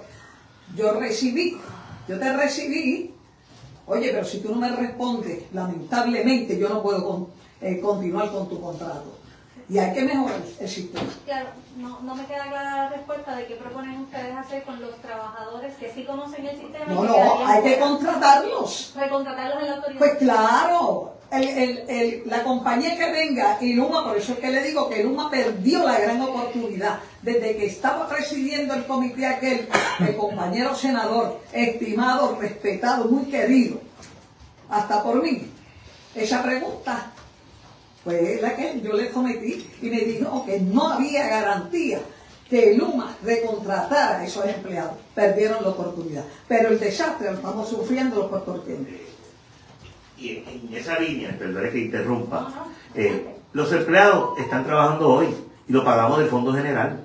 Son casi 110 millones de pesos que se pagan los salarios de todos esos empleados, que son los diestros, que los tenemos empleados hoy en el gobierno de Puerto Rico. Es que yo creo que hay una confusión. Mi pregunta no es de los empleados que tuvieron que pasar a otras agencias de gobierno porque Luma no los absorbió. Pregunto, los que Luma sí absorbió, que fueron empleados públicos, ¿qué proponen ustedes que sea una vez el consorcio se vaya, si es que eso ocurre? número uno, ha quedado demostrado que si mil celadores de la Autoridad de Energía Eléctrica era un número alto, 300 es un número ínfimo. Y ciertamente, ahora que Luma ve en su contrato, anuncia que van a contratar 200 más. Así que parece que el número de celadores en el terreno ronda los 500. Si mañana se le anunciara a Luma que el contrato se cancelará como tiene que ser cancelado, hay un periodo de transición en donde la Autoridad de Energía Eléctrica puede gerenciar los trabajos de transmisión como hizo con los trabajos de generación, que ustedes recordarán que con la llegada de José Colón, lo primero que pidió de emergencia es que 200 empleados de las generatrices volvieran a la autoridad. Por eso hoy los retos no son de generación. Hablamos después de aquel blackout cuando se destruyó la explosión grande de la estación de switch de Costa Sur que ahí llega José Colón y lo primero que le solicita al gobierno es que le permitan traer empleados para atrás. Así que la calidad del empleado de la Autoridad Eléctrica está reconocida y está aprobada.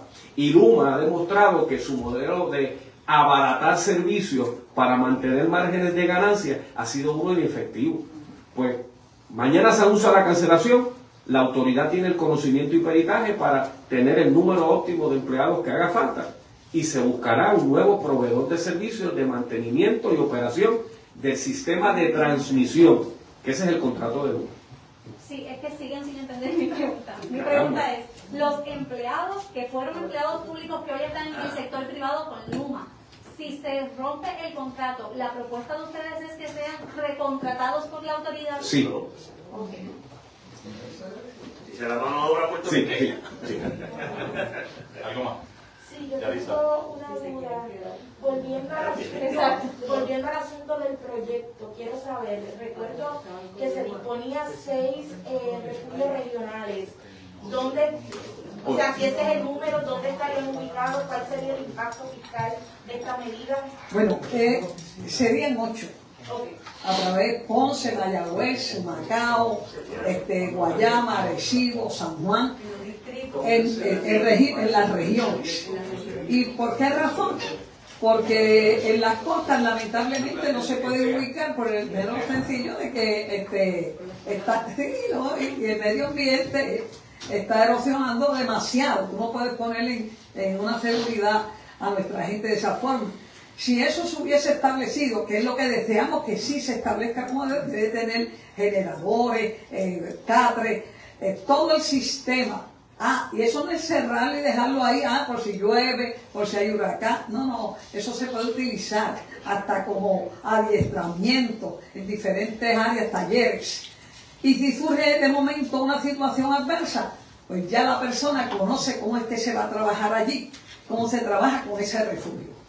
Eso, eh, eh, eso es algo tan sencillo como usted mantener en el hogar este, una vela o un flashlight o un generador si lo sabe utilizar, si se va y estamos eh, le estamos consiguiendo copia del texto aprobado de la medida que también puede atender preguntas adicionales del proyecto. ¿Tienen un estimado de cuánto, o sea, el estimado de establecer estos refugios regionales? ¿Eso se tiene? En el proyecto debe tener las asignaciones fiscales y el modelo de financiación. Dame cinco minutitos que lo están buscando ahí para que lo tengan de manera, de manera digital una pregunta, entonces, ¿el proyecto contempla dónde van a estar ubicados? ¿En escuelas, digamos? Es una propuesta, es una propuesta geográfica para que con recursos existentes se puedan habilitar. por darte un ejemplo, pues, es en el caso de la zona oeste, una escuela que esté en desuso, que tenga el tamaño y la construcción adecuada, pues se acondiciona como un refugio regional de carácter permanente y como decía la compañera, previo a cualquier evento que detone una emergencia en la región, pues servicios como vacunación de COVID, medicina preventiva, servicios generales, y, lo tienes para multiplicidad de aplicaciones, claro que sí. De, hecho, puedes añadir allí también que las compañías, miren, Puerto Rico, te dejaron desde el, desde el 2000, eh, no, desde 1890, las fábricas, muchas fábricas, están perdiéndose. Expresiones tanto de Ángel Matos como de Narmito Ortiz y de Lidia Méndez, legisladores del Partido Popular Democrático, el denominador común es que ellos entienden que el gobierno realmente no ha estado preparado por un evento meteorológico. ¿Qué tiene que decir el gobierno sobre el particular? Pendientes a la red informativa. La red le Cuando regresemos, más noticias del ámbito policíaco y mucho más en esta edición de hoy lunes del Noticiero Estelar de la red informativa. La red le informa. Señores, regresamos a la red le informa. Somos el noticiero estelar de la red informativa. Gracias por compartir con nosotros. Vamos a más noticias del ámbito policíaco. Las autoridades identificaron al hombre que fue ultimado a balazo cerca, de, de, bueno, a la altura de la fábrica Copper Vision, en la autopista como tal, en eh, Juana Díaz. Esto ocurrió en la madrugada de hoy. Además, se reportó otro asesinato en la barriada del Tamarindo de Ponce. Y también una persona en Ponce fue intervenida por las autoridades. Se le ocupó drogas. Esta persona fue arrestada por las autoridades. Luz Morel, oficial de prensa de la policía en Ponce con detalles. Saludos, buenas tardes. Sí, muy buenas tardes a todos. En fecha de horas de la tarde de ayer, 28 de agosto, fue reportado un asesinato, esto en la calle 5 final de la barriada Tamarindo en Ponce, según se informó. Inicialmente fue reportado unos disparos en la mencionada calle. Posteriormente fue recibida una llamada del Hospital Metropolitano Dr. Pil en Ponce, donde informaron que a dicha institución fue transportado en un vehículo privado un hombre el cual presentaba varias heridas de bala y al ser evaluado por el médico, este determinó ausencia de signos vitales. El occiso fue identificado como José Luis Muñiz Santiago, de 32 años, de, residente de allí del lugar. Además, informó que Muñiz Santiago poseía expediente por delitos de ley de armas y violencia doméstica. La investigación está a cargo del agente Fernando Tarafa de, la, de homicidios en unión al fiscal y Alfonso Torres del Tribunal de Ponce. La escena fue trabajada por los técnicos de Ciencias Forenses Víctor Pérez y Delvin Rodríguez. También tenemos otro asesinato reportado en horas de la madrugada de hoy, dos, a, eh, debo decir, a las 2 y 18 de la madrugada de hoy.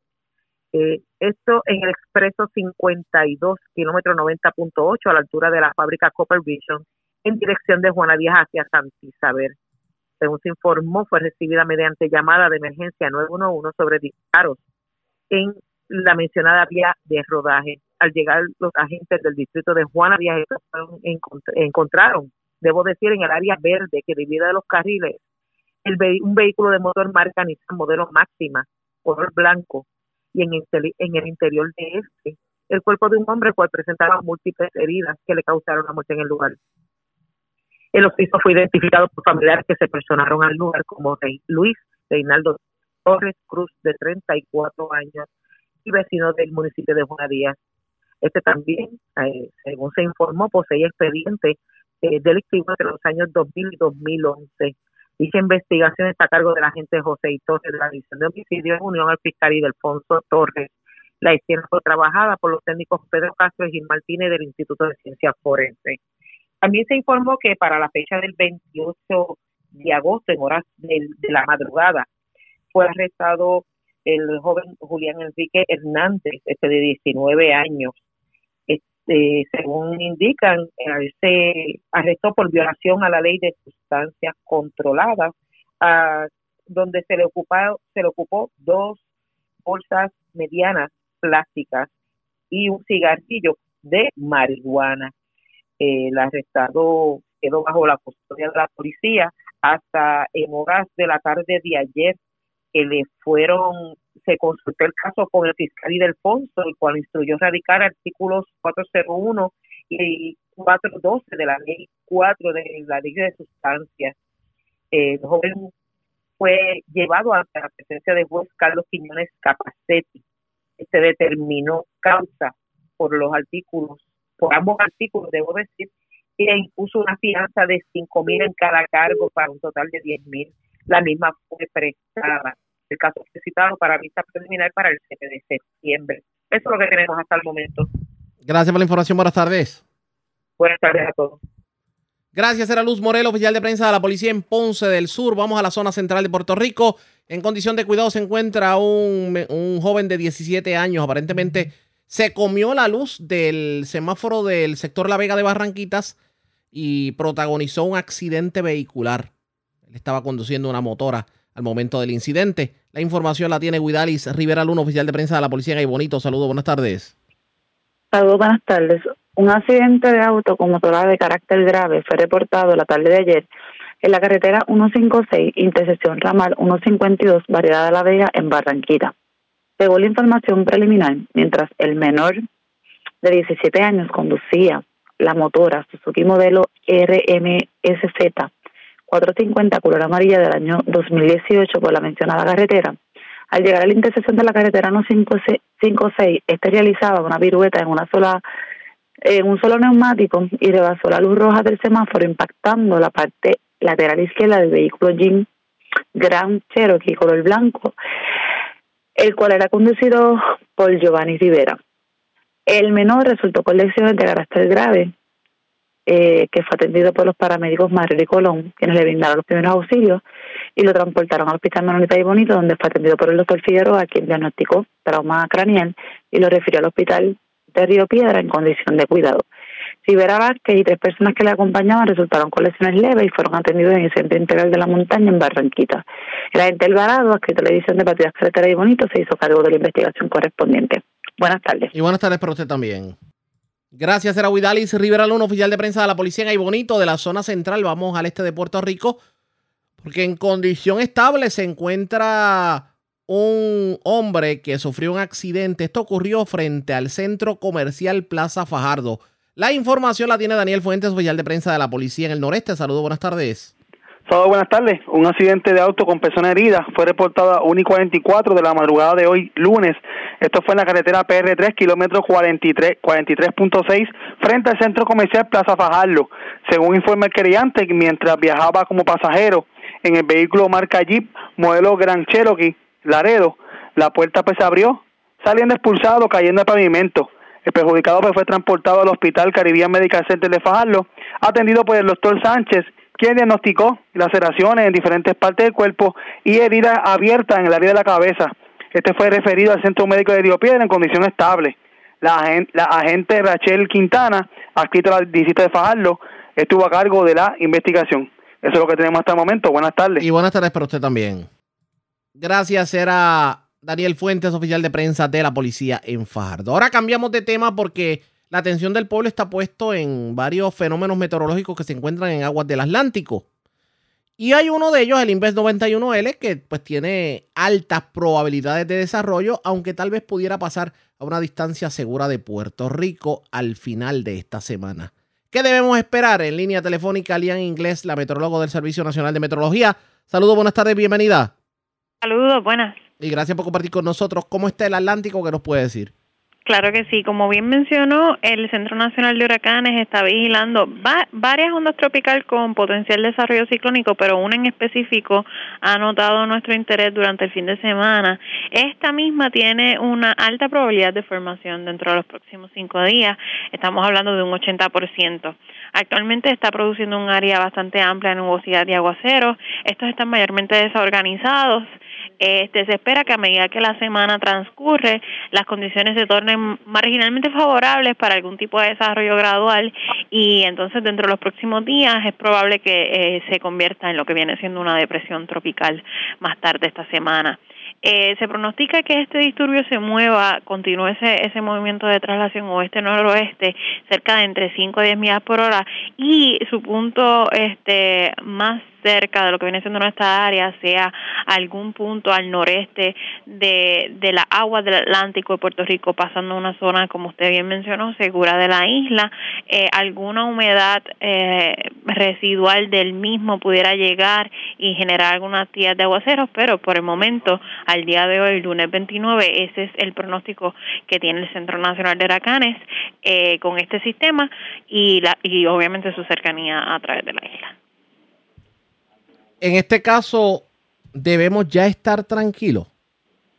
Mira, no, eh, sabemos cuán erráticos han sido los modelos específicamente con este sistema. Durante todo el fin de semana tuvimos bastante incertidumbre de hacia dónde se iba a mover, si se iba a desarrollar y sabemos por históricamente hablando que los sistemas tropicales eh, obviamente algunas veces tienen eh, movimientos y, y, cambios en intensidad o trayectorias que afectan este su desarrollo al igual que su trayectoria o movimiento de traslación así que les recordamos a toda la ciudadanía de Puerto Rico que estamos entrando a lo que viene siendo nuestra temporada pico. Puede hacer este sistema o puede hacer otro, independientemente eh, de lo que, del cual estemos hablando, ya tenemos que estar eh, preparados para lo que viene siendo la temporada de huracanes. Debemos comenzar a revisar esos, eso, eso, comenzar o terminar eh, de revisar los los planes de emergencia, números de contacto que vamos a hacer en el caso de esta situación o en el caso de otra otra situación. Pudiéramos tener más luz sobre este disturbio, que eso es lo, lo que me lo que me preguntó para el miércoles. Pudiéramos saber ya si en efectivo esa va a ser la trayectoria normal que va a tomar, porque realmente ahora mismo ha estado moviéndose oeste, pero se espera que, que ese giro luego torne hacia el noroeste y ese es el momento clave para, para nosotros saber al final, al final los impactos que pudiéramos estar viendo. Pero, pero ese giro que daría al noroeste, ¿qué, ¿qué condiciones hay en el Atlántico que pueden propiciar ese giro más temprano o más tarde hacia el, hacia el, nore, hacia el noroeste? Sí, estamos hablando de otro sistema de baja presión al cerca de lo que viene siendo el conus de los Estados Unidos, que se va a mover hacia las aguas del Atlántico y va como a, a jalarlo. Como, no coloquialmente hablando, lo va a como que atraer y ese es el momento donde el sistema va a tomar ese giro hacia el noroeste. Aparte de que también la alta presión de, la, de los Azores, debo decir, la alta presión de los Azores se espera que se dilute un poco y por lo tanto el sistema también la bordea y entonces esas son las condiciones que se están esperando eh, para que este, este disturbio pues tome ese giro hacia el oeste-noroeste. De pasar a una distancia segura de Puerto Rico, pudiéramos sentir algún efecto, digamos, bandas de lluvia o algo así por el estilo? Pues eh, relacionados al mismo, ahora mismo los modelos para el fin de semana ponen un, un, patrón de tiempo como normal de temporada para la isla. Pudiéramos tener los efectos normales de la isla con la humedad eh, del sistema que se queda al sur del mismo porque ahora mismo él se mueve hacia el agua del Atlántico y humedad se queda a través del sur de Puerto Rico y esa es la que se va a mover hacia el área. Y entonces eso pudiera estar resultando en un aumento. Obviamente en actividad de aguacero eh, realmente las condiciones marítimas también pudieran verse afectadas. Eh, todo va a depender de la intensidad del sistema si pasa bastante intenso o no. A través del agua del Atlántico pudiéramos ver un aumento en oleaje y eh, básicamente eso todavía tendríamos que esperar hasta el miércoles para tener un poco más de luz en lo que viene siendo esas condiciones, pero sí, debemos continuar monitoreándolo por futuro por futuros cambios. Vamos a estar pendientes de lo que ocurra. Gracias por haber compartido con nosotros. Buenas tardes. Claro que sí, aquí a la orden. Como siempre, la meteoróloga Lian Inglés del Servicio Nacional de Meteorología, así que le mantenemos monitoreo a este fenómeno meteorológico en nuestra programación. La red le informa. A la pausa, regresamos a la parte final del noticiero estelar de la red informativa. La red le informa. Bueno, señores, regresamos esta vez a la parte final del noticiero estelar de la red informativa de Puerto Rico. ¿Cómo está Estados Unidos? ¿Cómo está el mundo a esta hora de la tarde? Vamos a la voz de América. Nos tienen un resumen completo sobre lo más importante acontecido hasta esta hora en el ámbito nacional e internacional.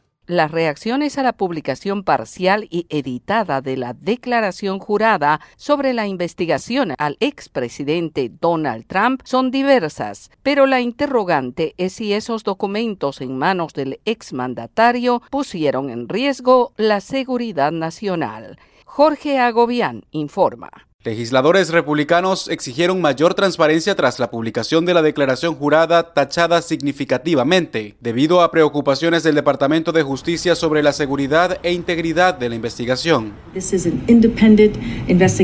La Casa Blanca se ha mantenido al margen de la investigación, argumentando la independencia del Departamento de Justicia. Este viernes el presidente Joe Biden fue consultado sobre el asunto. Le preguntaron si la seguridad nacional del país podría haber sido comprometida con los documentos que mantenía Trump en su residencia. Dejaremos que el Departamento de Justicia determine eso. Veremos qué sucede. Para algunos expertos existe una duda razonable sobre todo porque entre los documentos había 25 de ellos marcados como altamente secretos. Best case scenario, en el mejor de los casos, Mar-a-Lago no era seguro. Sabemos que la gente entra y sale de Mar-a-Lago. ¿Tuvo acceso la gente en Mar-a-Lago a ellos? Ya sea que Donald Trump quisiera o no. Lo que quiero decir es que esto no es como las películas de espías de Hollywood y se desarrolla en tiempo real. Y es algo muy, muy, muy serio. Los documentos altamente secretos, como toda clase de documentos, deben almacenarse en una instalación segura, donde solo las personas que necesitan saber sobre ellos, que tienen las autorizaciones adecuadas, pueden acceder a ellos. Varias leyes estadounidenses establecen hasta penas de cárcel por violar las normas. Entre ellas, mantener documentos que por ley deben ser resguardados por los archivos nacionales. El exmandatario aseguró a través de su red social que no hizo nada malo y catalogó la investigación como una cacería de brujas. El Departamento de Justicia no ha presentado cargos contra Trump. Jorge Agobián, Post de América. Esta última semana de agosto marca un año del retiro definitivo de tropas estadounidenses de Afganistán y persiste la pregunta de si la decisión fue la correcta. Héctor Contreras informa. En agosto del año pasado, cuando las tropas estadounidenses completaban su retirada de Afganistán, el ejército afgano cayó como fichas de dominó en todo el país y los combatientes talibanes invadieron Kabul, provocando una evacuación caótica.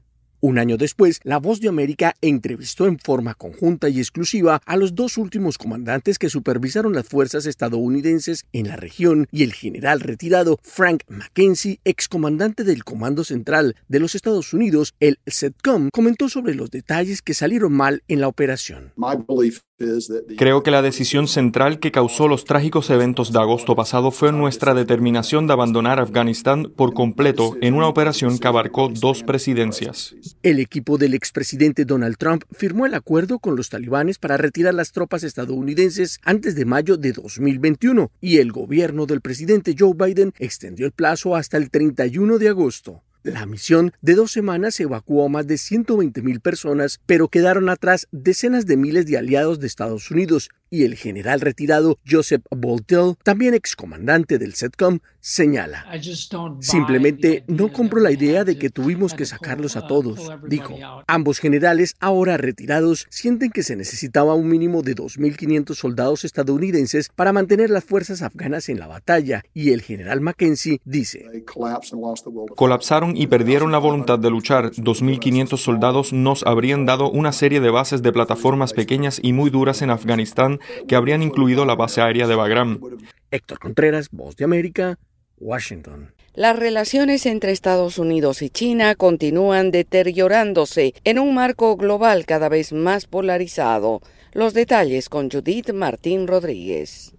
China observó con atención el tránsito de dos navíos de guerra estadounidenses que cruzaron el estrecho de Taiwán, las aguas que separan la costa de China meridional de la autogobernada isla de Taiwán y que el gobierno de Xi Jinping reclama como parte de su territorio. Esta fue la primera ocasión en la que la Marina de Estados Unidos surcó los mares asiáticos desde que Nancy Pelosi, la presidenta de la Cámara de Representantes de Estados Unidos, viajó a Taiwán a principios de agosto. Una visita que trajo consecuencias en las ya tensas relaciones entre la administración Biden y la administración Xi. Esta última además emprendió numerosos ejercicios militares en el estrecho con el objetivo de intimidar al gobierno taiwanés. En esta ocasión, desde Beijing condenaron el paso de los buques estadounidenses, asegurando que socava deliberadamente la paz y la estabilidad de la región. Zhao Lijian, el portavoz del Ministerio de Relaciones Exteriores de China, dijo que el paso de los barcos de guerra constituye una provocación en busca de una libertad descontrolada y exigió a Estados Unidos que respete la soberanía e integridad territorial de China.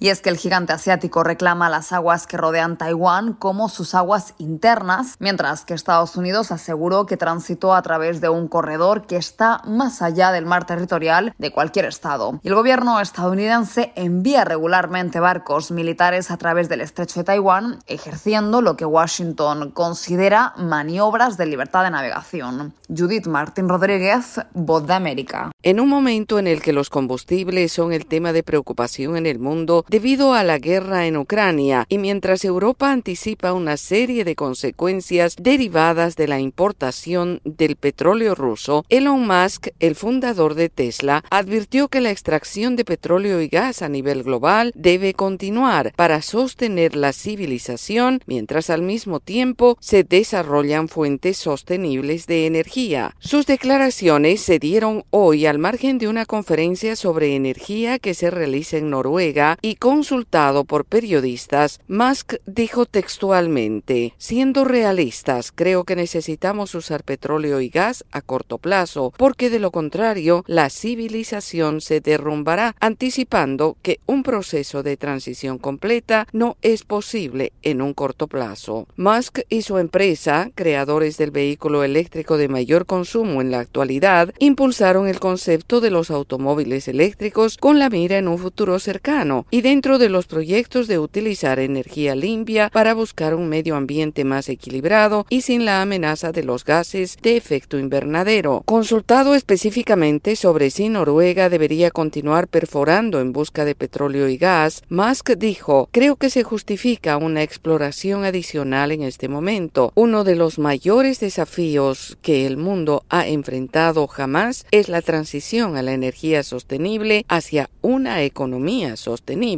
puntualizó. Con el inicio de las consultas sobre el tema de la ley del sector eléctrico con Estados Unidos, autoridades mexicanas confían en que se resuelvan las diferencias para evitar llegar a un panel internacional. Sara Pablo tiene el reporte.